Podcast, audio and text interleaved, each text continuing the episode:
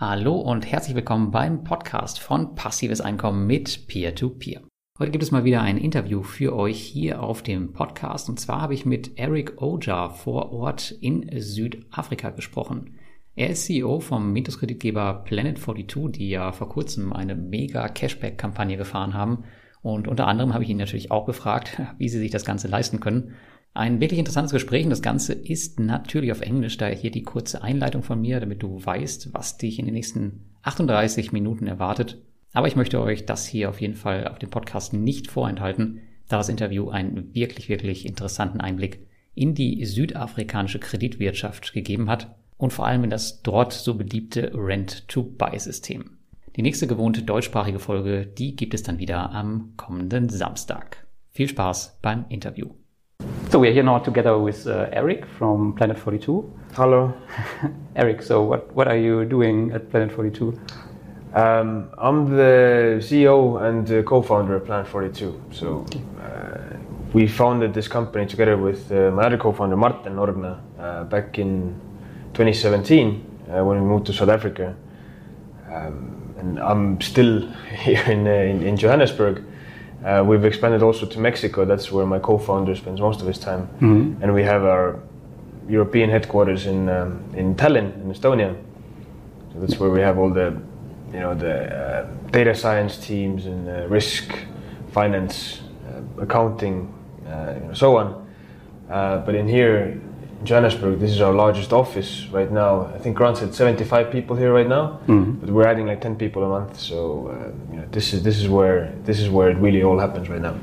Okay, so most of the people will know your company um, from Mintos because you are a loan originator there. So can you shortly describe, briefly describe what uh, Planet 42 is um, doing, that everyone is aware of what you are doing? Sure, sure. So Planet 42 uh, rents cars out to people who are unfairly ignored by banks. So I think maybe helpful to, to see is like my background was in uh, in Mogo. So my I, used to work as the managing director of Mogo Estonia, Oh, or really? the country, country manager there. Okay.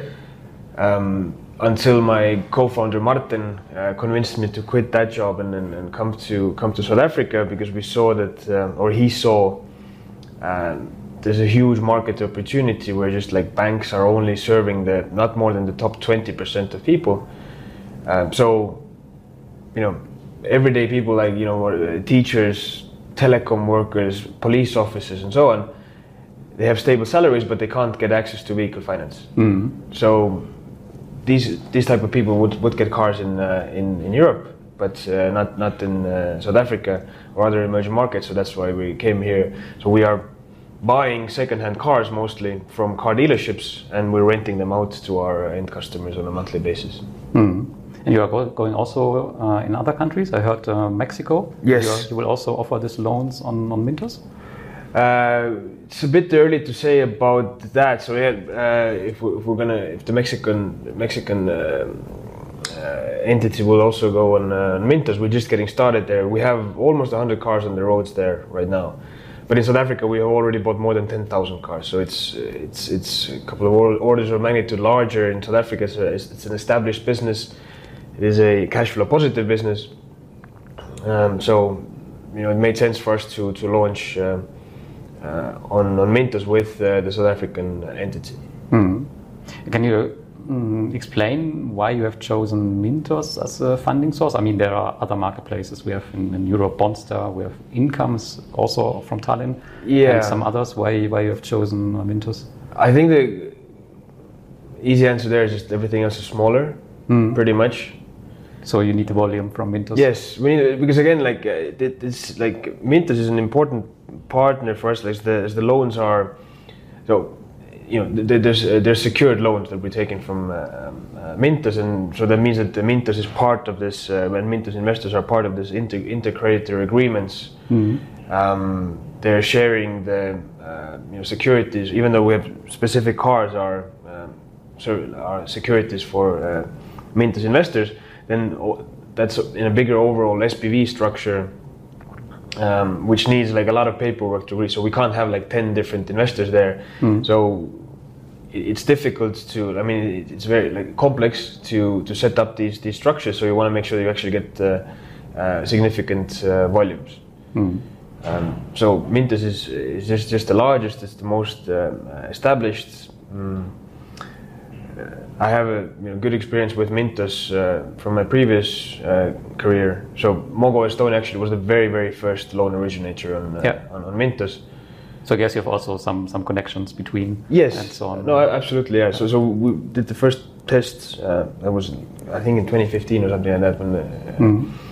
uh, and then once uh, when, when we when we founded Planet 42, we've been in touch with Mintos from the very first day. Um, so they were just keeping an eye on, on us for you know long long time, and then we kept kind of you know talking, negotiating, seeing when is the right moment to to start cooperation, and um, yeah, i- i- we finally got it done in um, just before the war in Russia. I mean, the, the Russian war in Ukraine. Uh, so timing wasn't uh, wasn't wasn't great, um, but yeah, we see now like with this new note structure and everything as well. Like we should be going over to that structure as well in a couple of weeks. So uh, we're hoping to see like uh, volumes increasing there as well. Speaking about the security, um, what is um, do you have?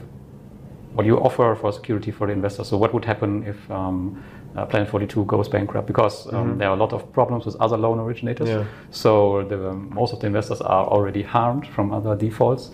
So what would happen in case of Planet 42 if you? Yeah, I, I- I'm also harmed. Uh, I have been. Uh, So you're also an investor on. yeah, since uh, well, since the very beginning. Um, so even before we put Mogo on the Mintos platform, uh, I was already there because remember Mintos in the beginning had these um, uh, mortgage-backed loans basically that they were doing themselves. Um, anyway, so um, when uh, or if sorry, not, not when. Uh, Hopefully not. yeah, yeah. If Planet 42 is, is unable to pay um, uh, Mintos investors, then this complicated, like this SPV structure, intercredit agreement, this this thing kicks into gear. Um, so basically, what happens is that there's these specific cars that are backing the, the claims of uh, of Mintos investors. Um, there's an SPV agent, so the cars that um, or the contracts that default, uh, they will uh, liquidate the cars, and the ones that don't, they, they get, keep getting um, uh, the contracts that are still active, and they keep getting payments. Those payments are uh, then uh, by the SPV manager directed to Mintos. So basically, they take over our, our uh, managing of the book. Yeah. Mm, Okay. So you you said you are also investor on Mintos. So what is your experience as an investor? Would be really interesting. Um, so how much of your portfolio is in recovery? Um, so how much defaults you already had? So Uh, very small parts in in, in recovery uh, because I have been, I think, relatively conservative. So most of my investments have been and still uh, like well up up to, until like we launched now in Mintos, and obviously I'm investing into Planet 42 um, as well. But most of most of the capital I had deployed was in uh, Mogo. Uh, okay. So and then Mogo again, it's I think it's the like the uh, well uh, one of the best uh, originators there. Um, I like the extra like security that the, the, the cars give. Um, so yeah, I had done some other like experiments with like some payday lenders and so on, and of course got uh, got burnt there. Um, So you're but, not- it, but in but in general, my, my Mintos, Mintos uh, portfolio has performed uh, really well. So. so you're not using these automated strategies Mintos has to offer. So, so you pick your loan originators by yourself because you have the experience and know probably which one is good and which one not. Yeah, yeah. So basically, I the way that uh, I'm investing on Mintos is that I've just chosen like I think there's like ten or maybe twelve loan originators that I, I trust, and then the auto investor is just investing into into those. So I'm not using the fully automated strategies now. Okay. Yeah, so I'm also um, going away from this strategy to diversify overall because I also lost a lot of money there. So I'm also picking right now, yeah, 10, 10 to 15 loan originators. Yeah, Planet 42 is one of them. So, But nice. We can we can compare later and log in. So- oh, better not. So I have a worse portfolio right now. Um, so let's coming to the to the funding again. Um, how much of the funding is coming from Mintos right now? Uh, Right now it's about 15% of 15. uh, balance sheet, yeah, one five. Uh, we want to obviously increase it, but um, I think it's just helpful just to look at our kind of like this capital mix is that uh, we have um, three main um, ways to finance ourselves. Obviously, like like equity finance, uh, and then two types of debt basically. So we have secured debt and, and unsecured subordinated debt.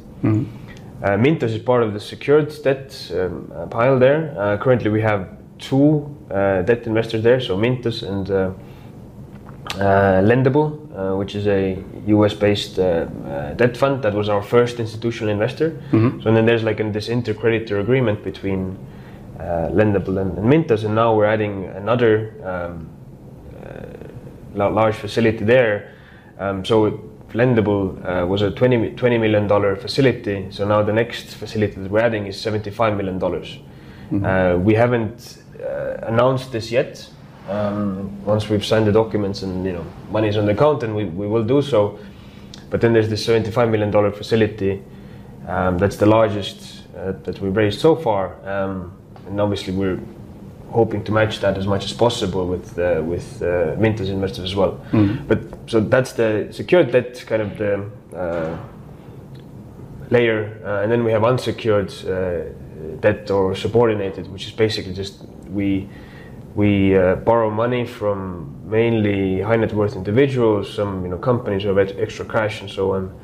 Um, that is basically completely unsecured. Uh, it's most like a like a promise to pay obviously higher interest, um, but also there's no security there.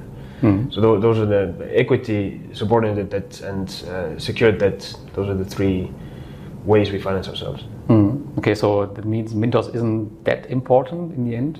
Um, if you compare all your funding sources, is Mintos a very expensive funding source compared to others? So will you increase it in the future or more decrease it? No, we will. We will. uh, We want to increase. So Mintos is like if you look at the just the interest rate cost, basically, um, it's more expensive.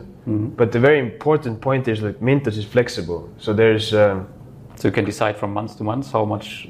day to day really even day right day, so so basically uh, you know if if these guys here like issue a contract today then uh, we can uh, put that on the mintos platform you know tomorrow and then we could theoretically have money for it already like uh, you know next week or something like that. So it's very good cash flow matching. Um, so there's no like cash drag if you imagine like if if, if we raise a, a bond let's say like whatever 20 million euros or something then that 20 million euros lands on our bank account and it will take us a while a couple months to get uh, to use all of that money to buy cars so we still so there's there's money on our bank accounts that we are have to we have to pay interest for but we can't earn anything on it because we haven't deployed it yet. Yeah. so this so there's this cash drag there that- which is an extra cost for us. So that's why like Mintos much more uh, uh, flexible.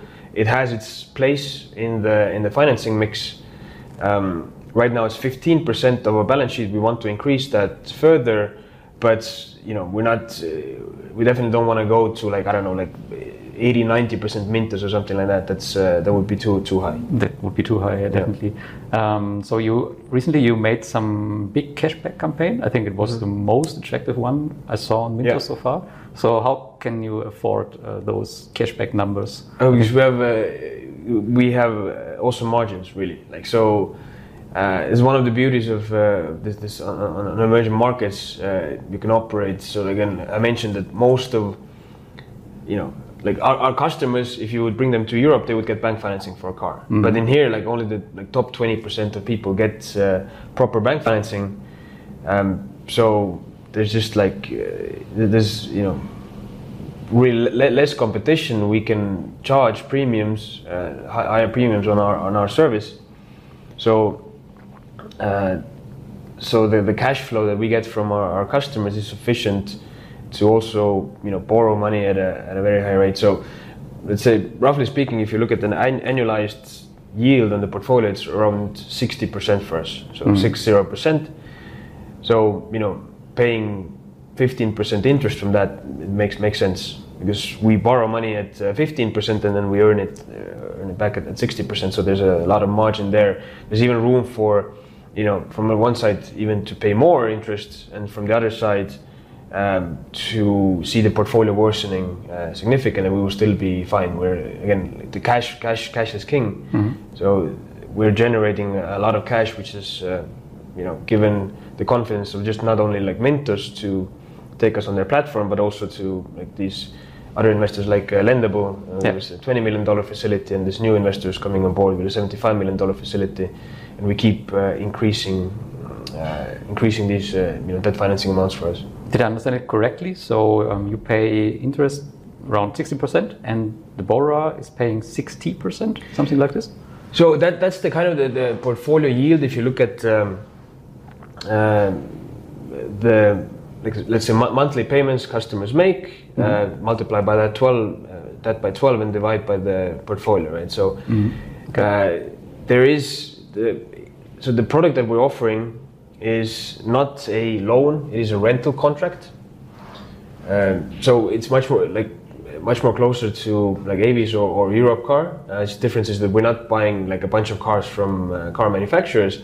We're buying the cars one by one from uh, uh, car dealerships, and then the customer uh, customer makes a um, flat rental payment that is inclusive of uh, well the rent, but also VAT, um, comprehensive insurance, uh, GPS tracker, uh, and so on. And it is a flexible contract. So this is what the main thing distinguishing it from a, from a loan is that the customer can return the car to us.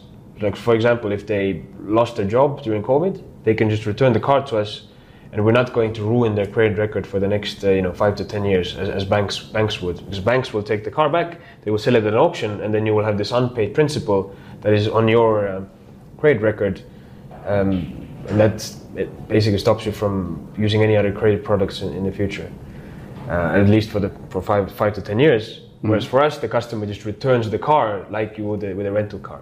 So when we're talking about this this yield, um, it's not uh, int- like it is a uh, it is a yield on the, on the cars, but it's not uh, the same as, as a loan. So you could, I can give you the example of like if um, let's say you buy a, a, a car or like Avis buys a car for I don't know 24 uh, 24,000 euros, right? And then uh, the rental is 1,000 per month, right? So then you you can make this mathematical like you know calculation. Go okay, 1,000 euros a month times 12 months. That's 12,000 euros a year. And now the car costs 24,000 euros. So now I do like 12,000 divided by 24,000, 50% loan.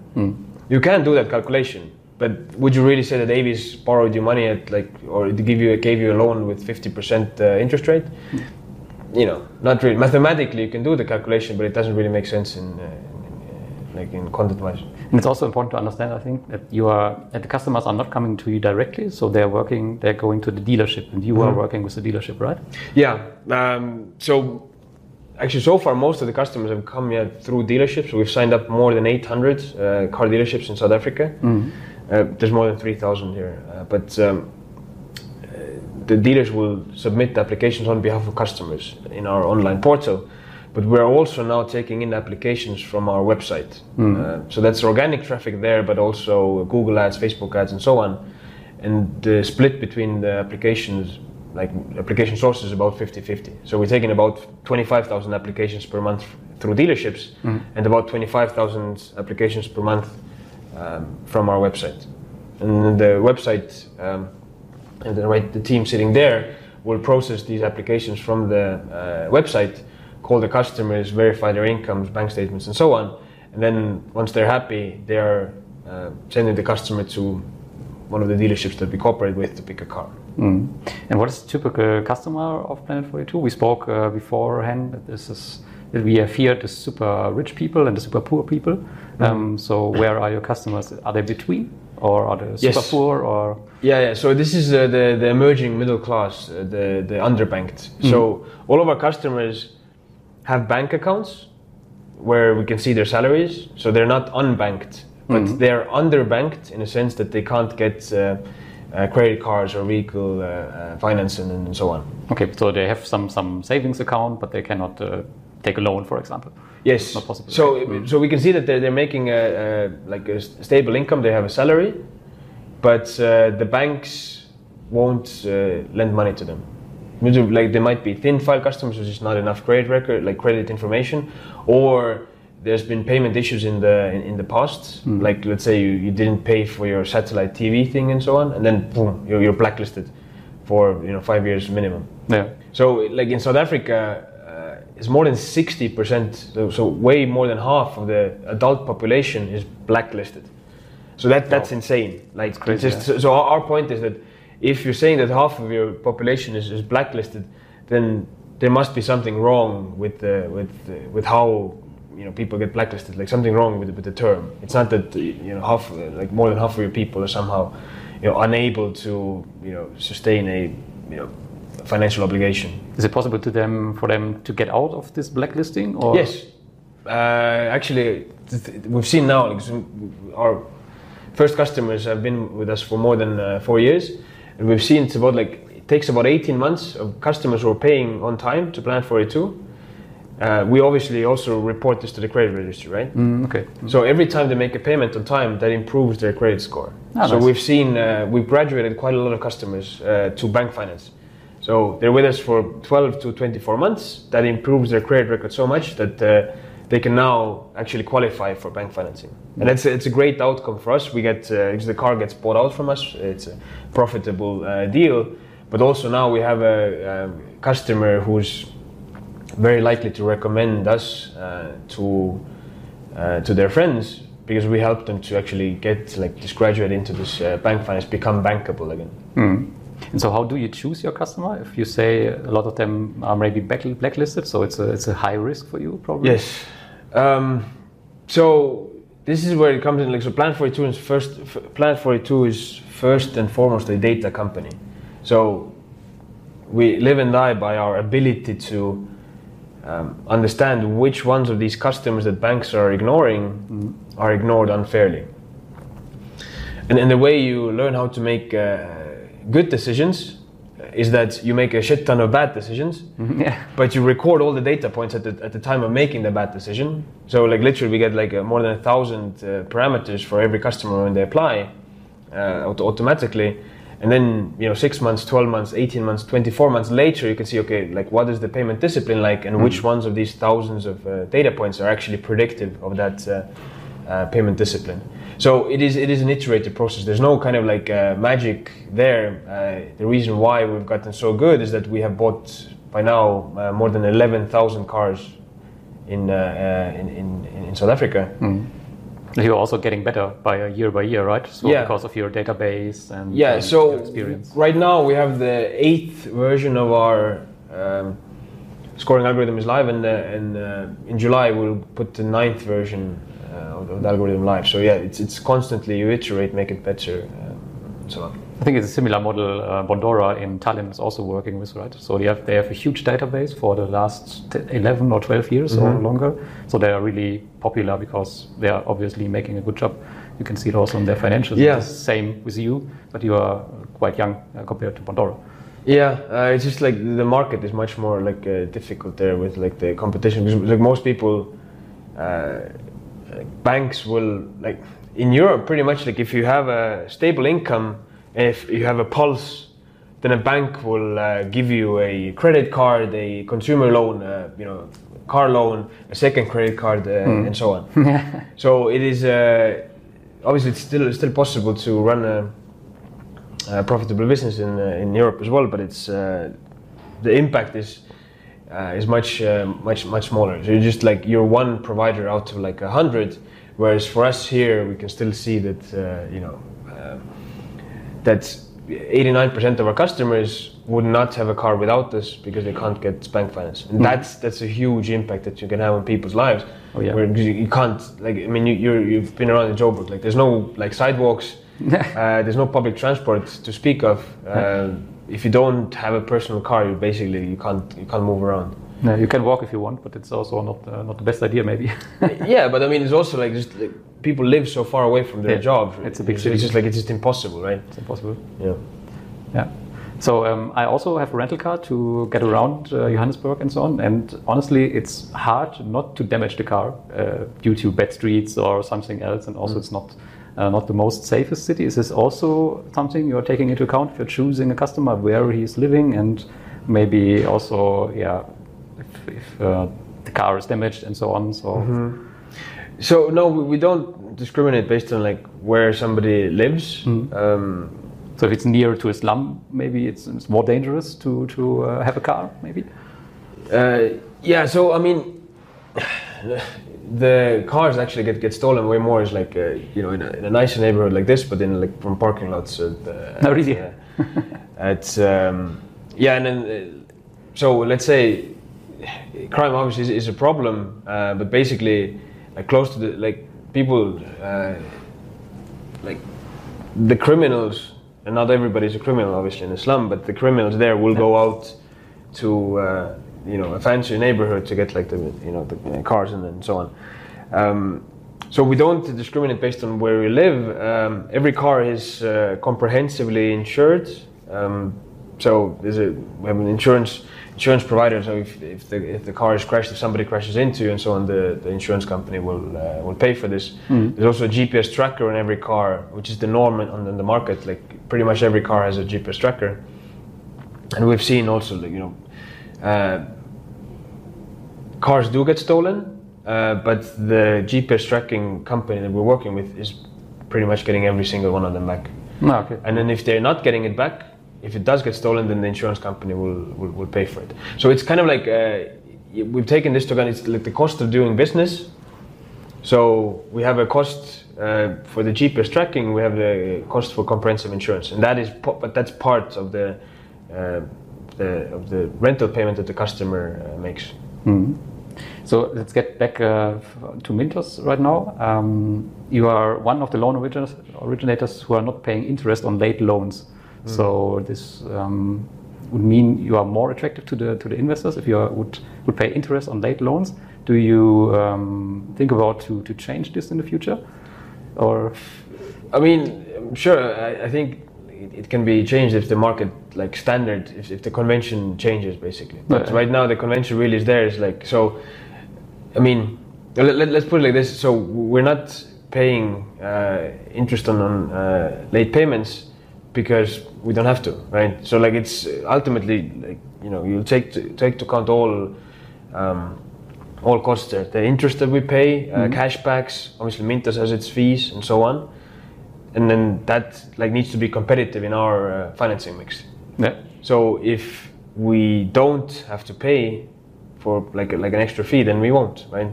So and then you can think about it the other way as well, like you know, like if if if it becomes clear, like from the market behavior, that people like really really value this, like late payment, like getting pay, uh, getting like extra like interest for late payments, then sure we'll do that. We'll start paying late payments, but then prop, uh, possibly like that will mean that the like headline interest rate will also drop. So maybe like okay, right now you get like. Um, So it's just a balance. you get like like fifteen percent interest, but you don't get any uh, interest on late payments. Okay, but now you start getting interest on late payments, but the interest is not fifteen percent; it's like whatever twelve percent or something. Yeah, it's so it's it's all uh, like a balance, like it, it- it's a marketplace. That's what that's what Mintos is. It is a it is a marketplace. So we keep testing with different. Um, uh, different parameters basically just to, to see like to get get also very like the most cost effective uh, way for us to to, to grow Yeah. Okay. That makes sense. So let's maybe come to the end. Uh, I have a lot of more questions, but um, so I think it should be also interesting for the for the viewers. So the last question is: Why should investors trust you, and um, um, why they should um, trust that you are still existing in, in let's say five or six years? Because we see already a lot, uh, as we have spoken before, a lot of loan originator defaults. So, and we are now in a very difficult time, I would say, in Yeah. the world economy. So, why investors should trust Plan 42? Uh, investors should uh, look at our uh, financial statements, uh, and really the only thing that matters is, is cash. Well, not not the only thing. Obviously, there's other like uh, you know nuances and stuff, but but basically, what what is the cash that the company is generating, and then compare that to what are the obligations. So for Planet 42, our interest coverage uh, is usually well, it's always over three, sometimes close to four, but let's let's keep it let's let's say three. That means that the money that customers are paying us is sufficient to pay interests three times over. So there's a lot of margin there, and then uh, for um, both paying higher interest uh, and also like seeing the portfolio deteriorate. And obviously, um, you know, it, it, it's, it's possible that the portfolio does deteriorate, especially in these current uh, market conditions. Um, I think for that, I would just refer back to uh, COVID. Um, obviously there was the full full lockdown in, in South Africa, way stricter than was anything in in, in Europe. Uh, for quite some time, so our portfolio also took some somewhat of a beating, but it was still very robust. So we saw like the worst month is that the revenue dropped eight percent, and then it started increasing again. Um, we offered quite a lot of uh, uh, payment relief for customers that we believed are just temporarily uh, in trouble uh, and then will recover, and most of them actually did. But we also had at some point, it was nearly half of the portfolio was somewhat in delay. But even in that super stressed situation, we had more than enough cash to pay all of our uh, investors. So the reason why we will be still around in five years is that our business model actually makes sense. There's a huge positive uh, social impact on, on what we're doing here, just empowering people to just move around so they actually can get to job, get, get to their work, uh, drop the kids to school and stuff like that. But it's not it's not a charity. Uh, it actually makes uh, commercial sense, business sense, Yeah. and then that's really all you need to know. Yeah. So another question comes to my mind. Um, now I forgot the question. uh, what was it? What was it? Ah, yes, um, the, um, the danger of regulatory changes. So I remember a time when I when I sat also like we both together in Armenia with Varks from Mintos. And maybe you know the story. Um, they were also super profitable. Everything was fine. And then from one day to another, um, the government said, "Okay, you cannot uh, do uh, issue loans anymore." So could this happen also in South Africa? So not in that way. Um, so South Africa already is heavily regula- regulated um, for um, uh, lending.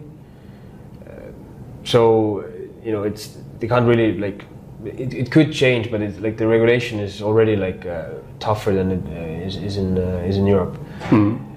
The model that we are using, rental, uh, the, the the rental model, this isn't under the kind of the It's not a loan, right? So yeah, it's- it, it, it's it's not alone, and the important bit is that also it's not not only is it, um, it's not only just like a, it's not that it isn't isn't a loan. It also doesn't uh, function as a loan. So, for example, this uh, you know being able to return the card at any time that that's a rental. Uh, that's that's a rental kind of contract feature, not a not, not a loan. You can't just uh, for a loan you can't uh, return the, the asset any time if you want to. Um, this model, this uh, which South Africa is called rent to buy, uh, this has been around for decades. So in the 1980s, you were able to, you know, since then you've been able to buy like a fridge with a rent to buy and so on. Um, there's many car dealerships offering their own uh, rent to buy. Um, it's just like we're doing it different, and we're doing it in, in scale and with uh, with really strong data uh, capabilities. That's that's uh, so we actually have a scalable model. Whereas like these car dealerships, they maybe have like 10, 20 cars that they've done with this uh, this this rent to buy. Um, and I think uh, maybe just just finally on, on that point, uh, pretty much every debt and equity investor, uh, larger one that has invested into Planet 42, has commissioned a you know legal opinion from like various uh, uh, various legal firms in South Africa, who basically come. Every one of them have gotten to the same kind of like conclusion. Like yeah, this there's a very low uh, risk of kind of this regulatory reclassification uh, of, of uh, or like rental contracts to anything else. So we see that risk is low. This um, rent to buy, you said um, this is also you have it also in other areas. Uh, You said you can Yeah. also rent a fridge. Yeah, but um, in the end, this is still a loan, right? So it's just just another name for a loan, but Well, it depends on what, like what, what, what you see as the as the results. So like okay, so if you compare like the Planet 42 car subscription or this this rent to buy contract with bank uh, bank finance, right? So the, for the bank, first of all, you just you just pay the uh, uh, the interest costs, but uh, but the bank has required or it's compulsory to get comprehensive insurance to get GPS tracking uh, on, to- on top of that. But that's not kind of the, the bank doesn't provide you that service, but makes it compulsory that you that you have it. Otherwise, you can't have the have, have the contract. So th- those costs are not included in in, in, the, in the monthly payment. For us, the the flat monthly payment is uh, inclusive of uh, of this comprehensive insurance GPS tracking. And the most important thing there is like for the if you hit well if you just don't want the car anymore or if you can't afford it anymore if you want to change the car for the bank, you can't go to the bank. Here's the car. Here's the keys. Goodbye. Yeah, that's true. With us, you can. So like, th- that is the like fundamental difference there between uh, rental and, uh, and and a regular loan. So we are taking actually we are taking the risk of uh, liquidating the car, and then we are actually uh, currently we are losing money on uh, when the car gets gets returned, and we sell the car, um, then we're losing money on that. Yeah. Um, so it's not good for you if they are. yeah, so so we are we're incentivized to keep customers happy, so that Yeah. they they keep uh, uh, uh, renting the car for as long as uh, as possible. Mm, yeah, so it's uh, we, we make money if the customer is happy, basically. But um, sorry, there comes another question. um, but this um, rental contract, it's a fixed time, right? So we have. Uh, but if you're investing on loans on Mintos, they are for, for us. They are it's a, it's a fixed loan, a fixed term. Yeah, so we have to put like some kind of a term there. Like the, theoretically, I mean not theoretically, like the contract itself is termless. So we can like the customer can rent the car for as long as they. That's an uh, important information. So they I want, yeah. wasn't aware before. But but yeah, we have to put it. And actually now, I think in Mintos, so there's with this like moving to this note structure. Yes. Uh, there's some regulatory differences, and now like so, currently the loans on the uh, the uh, the Planet 42 contracts on on the Mintos platform, uh, I think they're up up to 60 months, um, but. Uh, You could with- change, um, we, we, with, with actually, I think now with, the, with this note, then uh, this, this is not finalized yet, and I'm, I'm actually like from the legal like intricacies there. I'm not, uh, uh, I'm not dealing with that like directly, but as far as I understand, w- what the change will be that uh, we we have to use um, the average contract length, right? So uh, that we have statistically what is the average contract for, uh, for our customers, which is uh, about three years. So in the future, we'll actually, I think we're going to use that on, on the note structure because that's what the portfolio average, you know, actually is. It isn't 60 percent. It isn't like 60, 60 month, uh, 60 month uh, contract. So the, the, the the duration there will probably drop. Okay. Yeah, thanks. Thanks for all the insights, Eerik. It's a super interesting business. So um, I'm curious to see uh, how it will work in the future. All right. And hopefully Thank uh, you. you will uh, stay alive a long time. Not not you, but your company. but you, Oh, me, course, me, me as well. Hopefully, yeah, yeah. No, no, we're we're, we're doing uh, quite fine. Actually, I think that with in this uh, like new environment with this uh, like uh, there's not recession yet, but clearly like markets are down, like and so on. It is much more difficult to raise uh, raise money for everybody, but I think like we will actually gonna come out with from this uh, stronger because uh, again our business model actually makes sense. We are actually making uh, making money. This didn't really matter much in in, uh, in the previous years. It was just more like hype based. Uh, you know, uh, crazy companies, crazy ideas were able to raise money. That is much more difficult uh, now. So investors are actually looking at okay, what is happening on these uh, like with the financial statements, Yeah. and then obviously for us again, cash is king. We're generating a lot of cash. Uh, this is a is a very good business model to have in, in this environment. Yeah, it's a good approach. I heard it uh, a lot of times from other successful CEOs. So I think you will do your way. Thank you. Thanks a lot.